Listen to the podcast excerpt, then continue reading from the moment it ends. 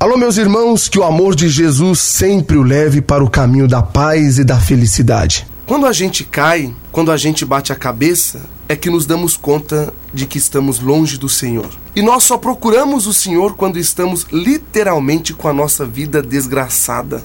Palavra feia, não é? Vida desgraçada significa uma vida sem graça, sem a graça de Deus. E quantos de nós estamos vivendo esta vida sem a graça de Deus? Eu sei que você neste momento está aí clamando, Padre, Deus precisa fazer alguma coisa nova na minha vida. Deus precisa me ajudar.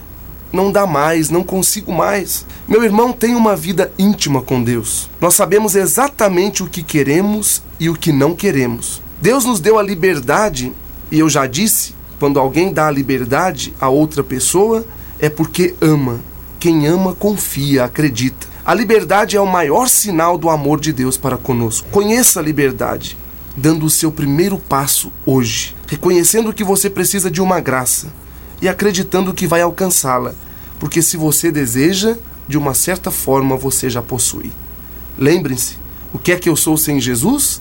Nada, nada, nada. E agora deixe o Padre rezar por você.